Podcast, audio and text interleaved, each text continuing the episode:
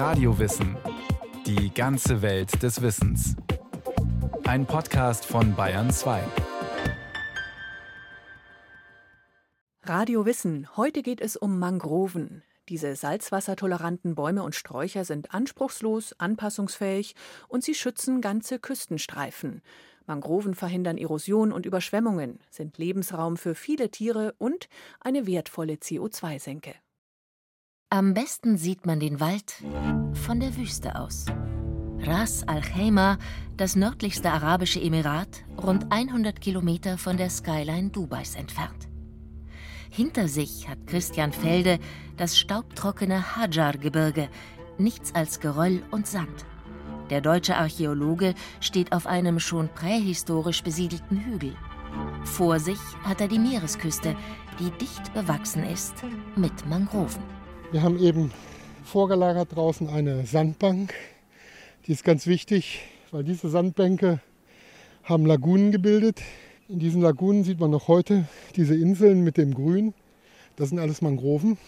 Ganz, ganz wichtig für die Menschen in den letzten 10.000 Jahren, weil in den Mangroven gibt es Fische, gibt es Muscheln, gibt sehr viel zu essen, Eiweiß, Außerdem sind es geschützte Gebiete und dann praktisch von den Mangroven, wo die aufhören, fangen die Palmgärten an. Seit über 30 Jahren lebt und forscht Felde in Ras Al Khaimah. Bei seinen Ausgrabungs- und Restaurierungsarbeiten stößt der Wissenschaftler immer wieder auf Mangroven als Baumaterial. Die älteste Moschee des Emirats etwa wurde vor Jahrhunderten aus Korallenstein, Lehmziegeln und Mangrovenholz gebaut. Das Dach besteht aus Mangrovenholz. Das sind diese geraden, relativ glatten, maximal so etwa 3,50 Meter langen Stämme, die man eben aus Mangroven gewinnen kann. Und auf diesen Balken Matten, die aus Palmblättern gemacht sind, und zwar aus den Mittelrippen der Palmblätter, die eben zusammengebunden sind, in zwei Lagen aufeinander, um praktisch das Ganze abzudichten. Und darauf ist eine ganz dicke Schicht Sand original, weil das hat eigentlich ausgereicht gegen die Regen, dass der Regen wirklich schnell ablaufen kann und dann reicht eine Sandschicht aus, um praktisch das Dach zu isolieren gegen Feuchtigkeit. Wer an Mangroven denkt, hat eher Sumpflandschaften wie die Everglades in Florida vor Augen und nicht die Wüste. Aber entlang der Küste des arabisch-persischen Golfes wachsen Mangroven von Natur aus. Die Naturschutz- und Entwicklungsbehörde der Vereinigten Arabischen Emirate hat die Anpflanzung von Mangroven in einem Masterplan festgelegt.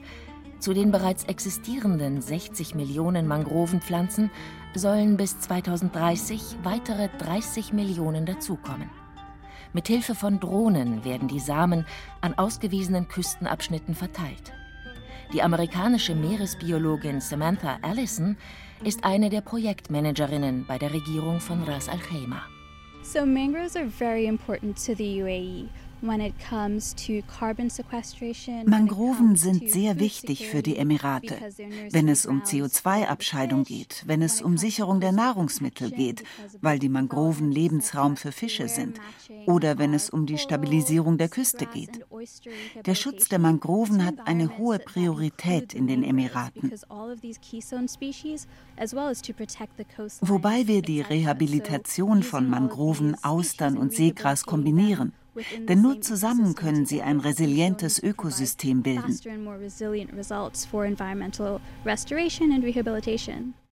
Auch Schüler und Studentengruppen helfen regelmäßig beim Aussehen und Pflanzen neuer Mangroven.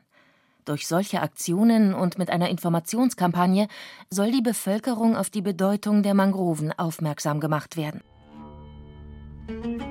Denn auch in der arabischen Wüstenregion macht sich der Klimawandel bemerkbar monatelange Trockenheit, dann plötzlich Starkregen und Stürme mit lokalen Überschwemmungen.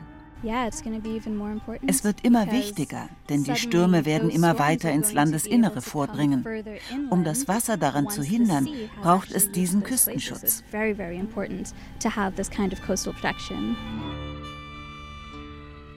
Jetzt bei Ebbe kann man die Spitzen der Mangrovenwurzeln herausblinzeln sehen. Die verschiedenen Mangrovengewächse haben unterschiedliche Wurzelsysteme, aber letztlich schaffen es alle, genügend Luft zu kriegen. Interessant ist, dass sie ihren Energiehaushalt runterfahren, wenn sie von Wellen überschwemmt werden. Sie rollen sich quasi ein wie ein Balletttänzer am Boden. Es gibt zahlreiche Studien, die an Küstenlinien gemacht wurden und die belegen, dass die Schäden durch Stürme mit Mangroven signifikant verringert werden. Die Umsetzung ist für die Regierung der Emirate allerdings eine Gratwanderung. Auf der einen Seite übertreffen sich vor allem Dubai und Abu Dhabi mit gigantischen Beton- und Metallbauten, andererseits werden zahlreiche Küstenabschnitte mit Mangroven begrünt.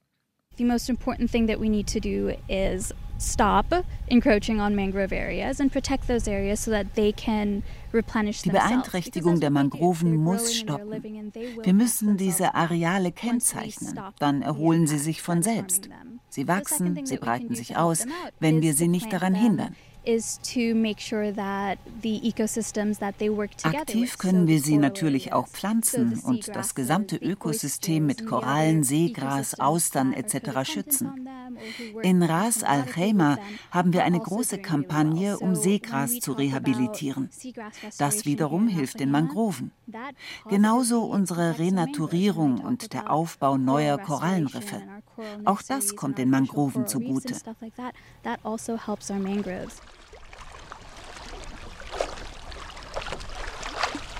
Mit Kajaks und Ruderbooten können Interessierte in die mangrovenbewachsenen Lagunen hineinpaddeln. In einer dieser kleinen Buchten betreibt Abdallah al-Suwaidi, wie schon sein Großvater und sein Vater, eine Perlausternfarm. Rund um eine hölzerne Plattform züchtet er in Netzkörben Austernmuscheln, die weiße Perlen in ihrem Fleisch bilden. Vom Steg aus lässt der Mann im weißen Scheichsgewand den Blick schweifen. If you look around, all the color that you see other than these buildings is natural colors. The sea color, the mountain color, the mangrove colors, even the flamingo's wings, pinkish color. These colors, you're gonna see it on the colors of the pearls. Wenn wir uns umblicken, sehen wir nur natürliche Farben. Das Blau des Meeres, das Grau der Berge, das Grün der Mangroven, das Pink der Flamingos. Und alle diese Farben vereinen sich in einer Perle. Mangroven würden jeder Küste guttun, die von einem steigenden Wasserspiegel betroffen und bedroht ist. Denn sie bilden den besten natürlichen Schutz vor Überflutungen und Überschwemmungen, wie Dr. Martin Zimmer bestätigt, Professor für Mangrovenökologie am Leibniz-Zentrum für marine Tropenforschung in Bremen. Man könnte sagen, sie kolonisieren die Küste. Dadurch entsteht ein sehr komplexes, dreidimensionales Geflecht von Wurzeln und Stämmen. Und in diesem Geflecht werden die Wellen, wird die Wasserbewegung insgesamt sehr stark verlangsamt und herabgesetzt. Und dadurch setzen sich zum einen Sedimentpartikel, die im Wasser schweben, ab, zum anderen wird aber die Erosion, die Abtragung von Küstensement auch verringert. Das läuft Hand in Hand. Mangroven stabilisieren also das Sediment entlang der Küstenlinie und gleichzeitig verhindern sie schwere Schäden und Landverlust durch Sturmfluten. Allerdings ist das Vorkommen der Mangroven auf einen relativ schmalen Gürtel rund um den Äquator beschränkt. Wenn man sich die Verbreitung der Mangroven auf einer Weltkarte anschaut, dann sieht man, dass sie ungefähr bis zum 30. Grad Nord vorkommen. Das ist im Moment die aktuelle Verbreitungsgrenze zum Beispiel im Bereich äh, Floridas in den USA, äh, Senegal, Mauretanien an der Westküste Afrikas oder eben in äh, Südostasien in China entlang der chinesischen Küste. Im Süden ist das zum Beispiel der untere Zipfel von Australien oder aber der nördliche Bereich von Südafrika oder der südliche Bereich von Brasilien. Dabei haben Mangrovengewächse sehr bescheidene Ansprüche an ihren Lebensraum. Neben Wasser ist das Einzige, was sie dringend brauchen, eine durchgängig warme Temperatur. Mangroven wachsen in den Tropen und in einigen subtropischen Regionen in der oberen Gezeitenzone an Küsten mit weichem, meist schlammigem Sedimentuntergrund. Dort sind sie vor allen Dingen in geschützten Buchten und Lagunen und an Flussmündungen verbreitet, also genau da, wo die Wellen- und Wasserbewegung nicht so hoch ist. Grundvoraussetzung für das Vorkommen von Mangroven ist aber zuallererst einmal eine ganzjährig ausreichend hohe Temperatur. In Europa wachsen also keine Mangroven.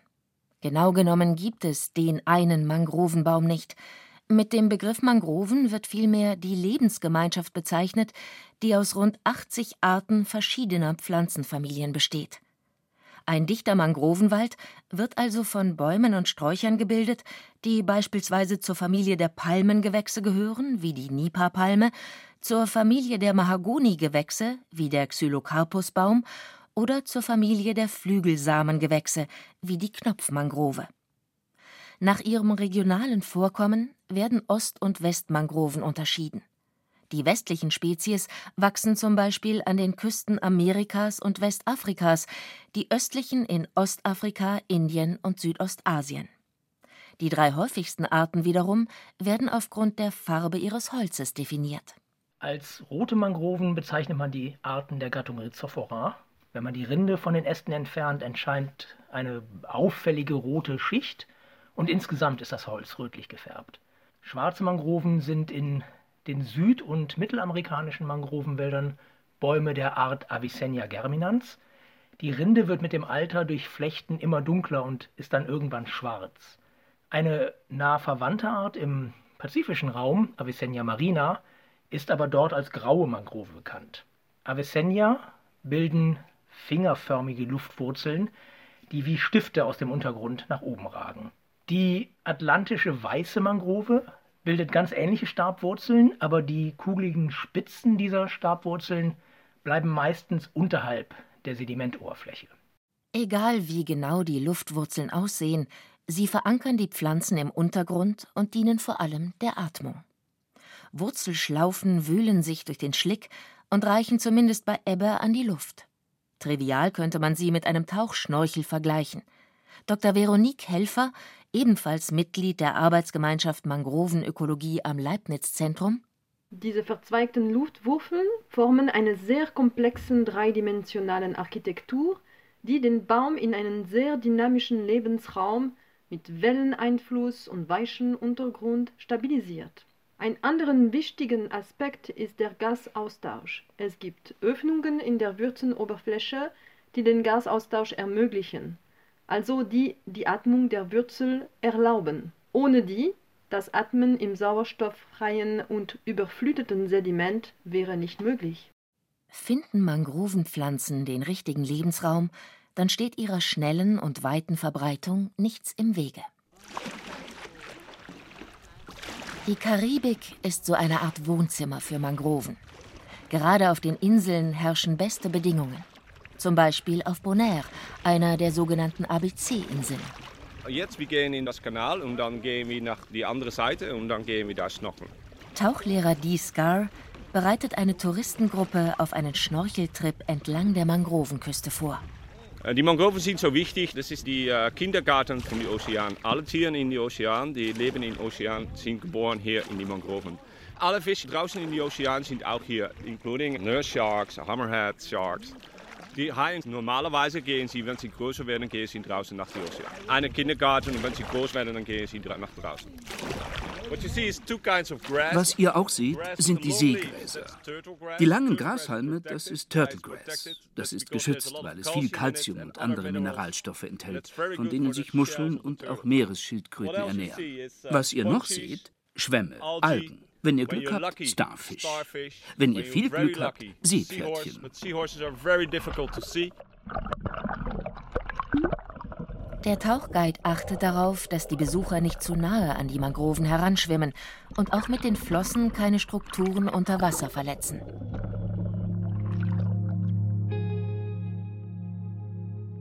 Mangrovenwälder bilden ein ideales Habitat für zahlreiche Meeres- und Landbewohner.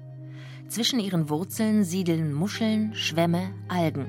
Und dort sammeln sich Nährstoffe und organisches Futter für Kleintiere wie Würmer, Krebse oder Garnelen.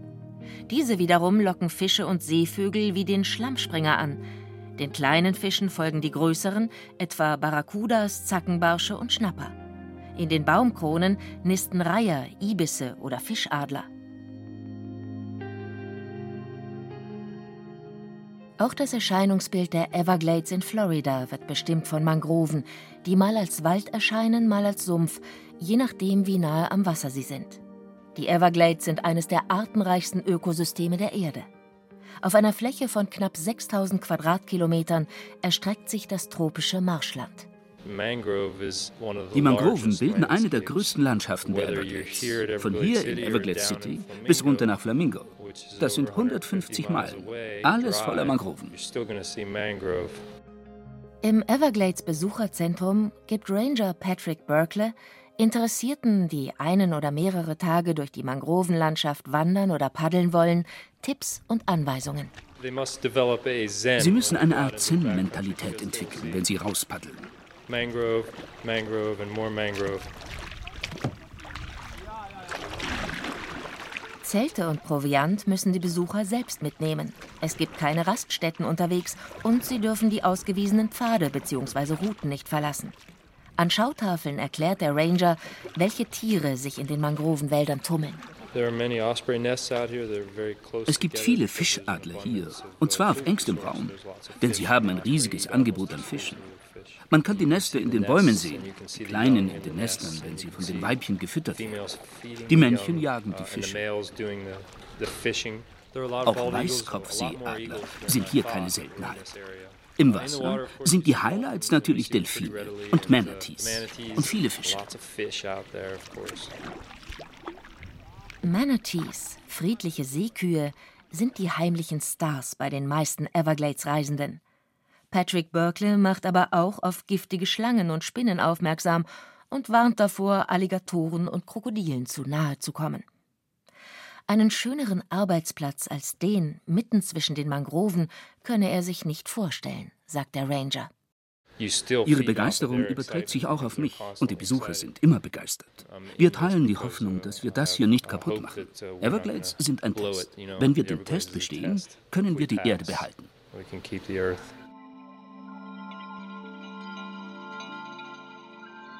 Neben ihrem geheimnisvollen Ambiente, ihrem Wert als Lebensraum und dem Schutz vor Küstenerosion haben die Mangroven eine oftmals unterschätzte Bedeutung als CO2-Senke.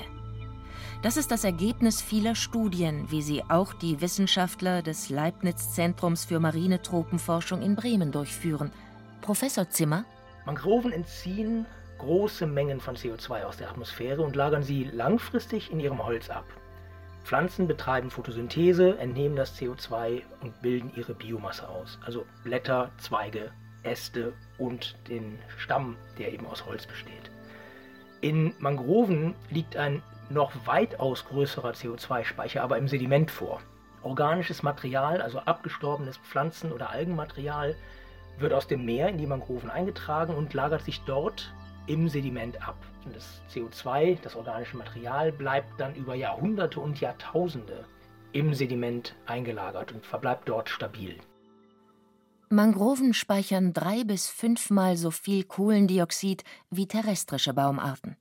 Damit tragen sie dazu bei, den klimagasgetriebenen Klimawandel abzuschwächen – Forscher schätzen, dass weltweit an die 20 Milliarden Tonnen Kohlenstoff im Schlamm unter den Mangroven abgelagert sind.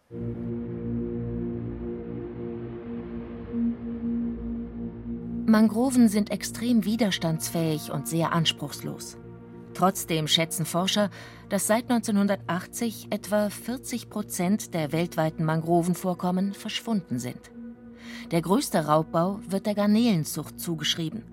Daneben verdrängen Soja- und Palmölplantagen, Reisfelder und alle möglichen Baumaßnahmen die Mangroven. Auch die Nutzung als Brennholz ist ein wesentlicher Faktor.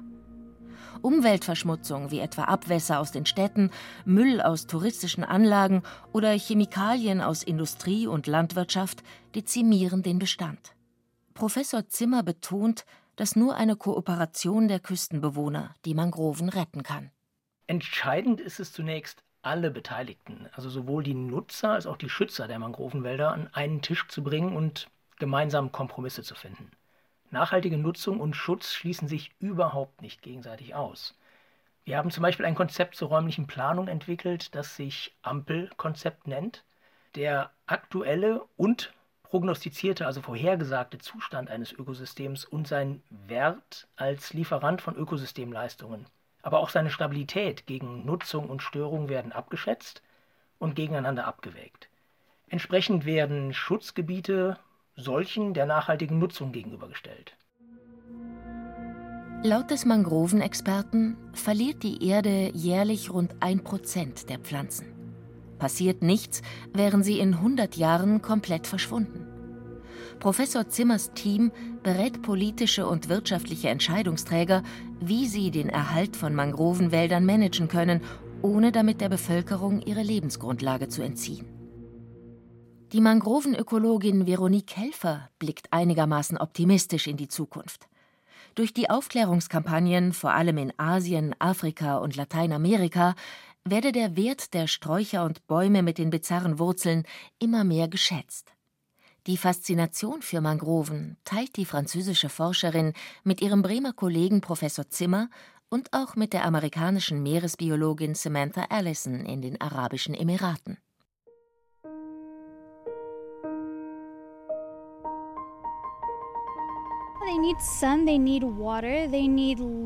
Sie brauchen Sonne, Wasser, Respekt und Liebe von uns Menschen. Aber sie sind sehr resilient. Sie leben ja an Orten, wo man denken würde, das kann doch gar nicht funktionieren. Im Salzwasser, im Brackwasser. Sie haben sich so unglaublich angepasst an extreme Bedingungen für eine Pflanze. Aber sie blühen und gedeihen, überall auf der Erde.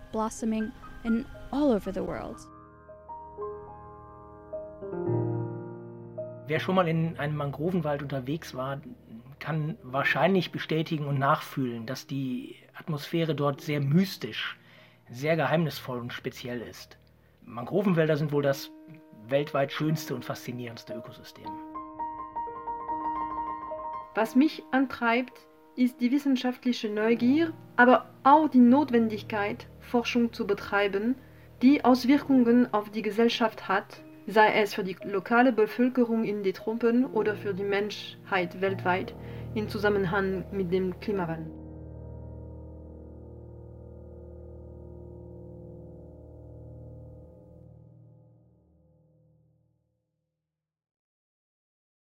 Manchmal ist es erschreckend einfach. Wir müssten die Mangroven einfach nur wachsen lassen und es wäre viel dabei gewonnen. Eine Radiowissen-Folge von Bernd-Uwe Gutknecht. Wie gut und komplex sich eine andere Lebensform anpassen kann, kann man hören in der Folge Alleskönner Pilze, vom Baustoff bis zum Bodenreiniger. Radio Wissen gibt's überall, wo es Podcasts gibt.